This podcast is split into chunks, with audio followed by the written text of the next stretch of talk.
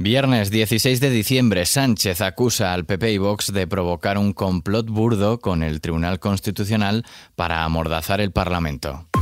ISFM Noticias con Daniel Relova.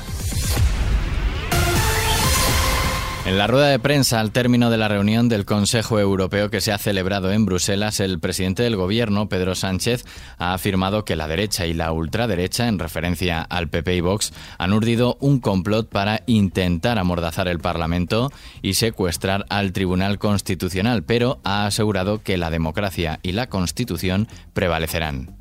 Ya lo han hecho durante estos últimos cuatro años con el Consejo General del Poder Judicial. Ahora pretenden hacerlo también con el Tribunal Constitucional. Han sido capaces de secuestrar la Constitución durante estos últimos cuatro años. Han intentado bloquear el Parlamento y una votación en el día de hoy. Algo que no había ocurrido en los 40 años de democracia. Y la pregunta que hay que hacerse es ¿por qué? Bueno, no sabemos qué es lo que van a hacer, qué es lo siguiente que harán. Pero de lo que sí estamos seguros, de que sea lo que sea, los españoles deben tener la tranquilidad de que la democracia prevalecerá y de que la Constitución prevalecerá. A pesar de ese complot, según Sánchez, de la derecha y ultraderecha, el Parlamento ha podido ejercer su tarea con plena normalidad y el jefe del Ejecutivo ha advertido a PP y Vox de que no todo vale. Y ese es el mensaje que debe entender la derecha y la ultraderecha española. Y es que no todo vale. No se le puede llamar a un gobierno ilegítimo, no se le puede tildar a un gobierno emanado de las urnas, del Parlamento de España, como un gobierno criminal, golpista, como hemos escuchado durante estos últimos años, de partidos políticos que no tienen más allá del insulto ningún proyecto que ofrecer a los españoles y a las españolas. Hay que respetar la Constitución española. Hay que cumplir con todos y cada uno de los artículos de la Constitución española. Hay que respetar al Parlamento, hay que respetar el resultado de las urnas.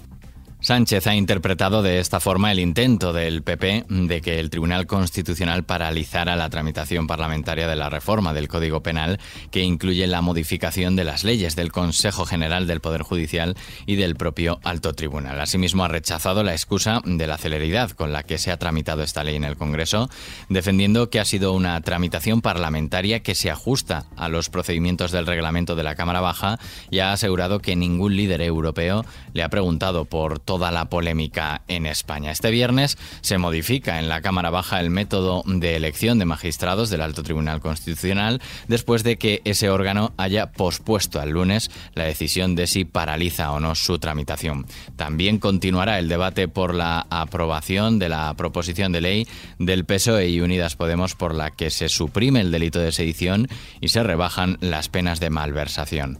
Otros asuntos que serán noticia este viernes, el Tribunal de Cuentas celebra la audiencia previa del procedimiento de enjuiciamiento por el supuesto desvío de dinero destinado al proceso independentista del 2017 que la Fiscalía eleva a 3,4 millones de euros. Están implicados una treintena de ex altos cargos, incluidos Carlos Puigdemont y Uriol Junqueras. La ministra de Defensa, Margarita Robles, acude a la Comisión de Secretos Oficiales del Congreso para informar acerca de la aplicación y uso de los fondos reservados correspondientes a su departamento. El INE difunde este viernes los datos sobre la compraventa de viviendas en octubre. Hoy se podrá comprobar si se afianza la desaceleración que vive el sector desde hace meses en un contexto de subida de tipos de interés. Fuera de nuestras fronteras, la Unión Europea ha aprobado la novena ronda de sanciones contra Rusia por la guerra en Ucrania, que incluye la prohibición de exportar drones a Moscú y a terceros países como Irán para evitar que le proporcione armas de origen europeo con los que bombardear ciudades ucranianas. El nuevo paquete incluye la posibilidad de pagar a individuos o empresas previamente sancionadas para permitir el transporte de trigo y fertilizantes a terceros países afectados por el impacto de la guerra la escasez y el aumento del precio de los alimentos. Seguimos en Perú. El Juzgado Supremo de Investigación Preparatoria ha decretado este jueves 18 meses de prisión preventiva contra el expresidente Pedro Castillo, mientras es investigado por la presunta comisión de delitos de rebelión, conspiración, abuso de autoridad y perturbación de la tranquilidad pública. Mientras tanto, las autoridades peruanas han elevado a 10 el número total de muertos a causa de las manifestaciones que están teniendo lugar en todo el país tras la destitución del expresidente. Todo ello después de que dos personas hayan fallecido en enfrentamientos en el aeropuerto de la provincia de Ayacucho.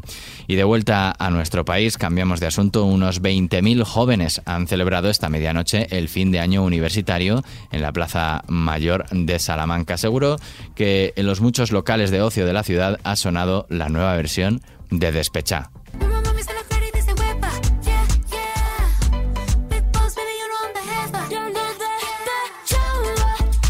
Rosalía ha lanzado esta nueva versión de su éxito estival Despecha en compañía de la rapera estadounidense Cardi B, que puedes escuchar además en nuestra página web kissfm.es. El tema original fue lanzado a finales de julio y en solo cinco meses acumula más de 450 millones de reproducciones en Spotify. La artista española está haciendo historia y es que hace unos días se convertía en la primera artista femenina de habla hispana que protagoniza la portada de la revista Rolling Stone y que le dedica el reportaje principal de su número de enero por su disco Motomami. Con ella terminamos. Susana León, a los mandos técnicos de este nuevo podcast de XFM Noticias. Saludos de Daniel Relova. Que pases un buen día.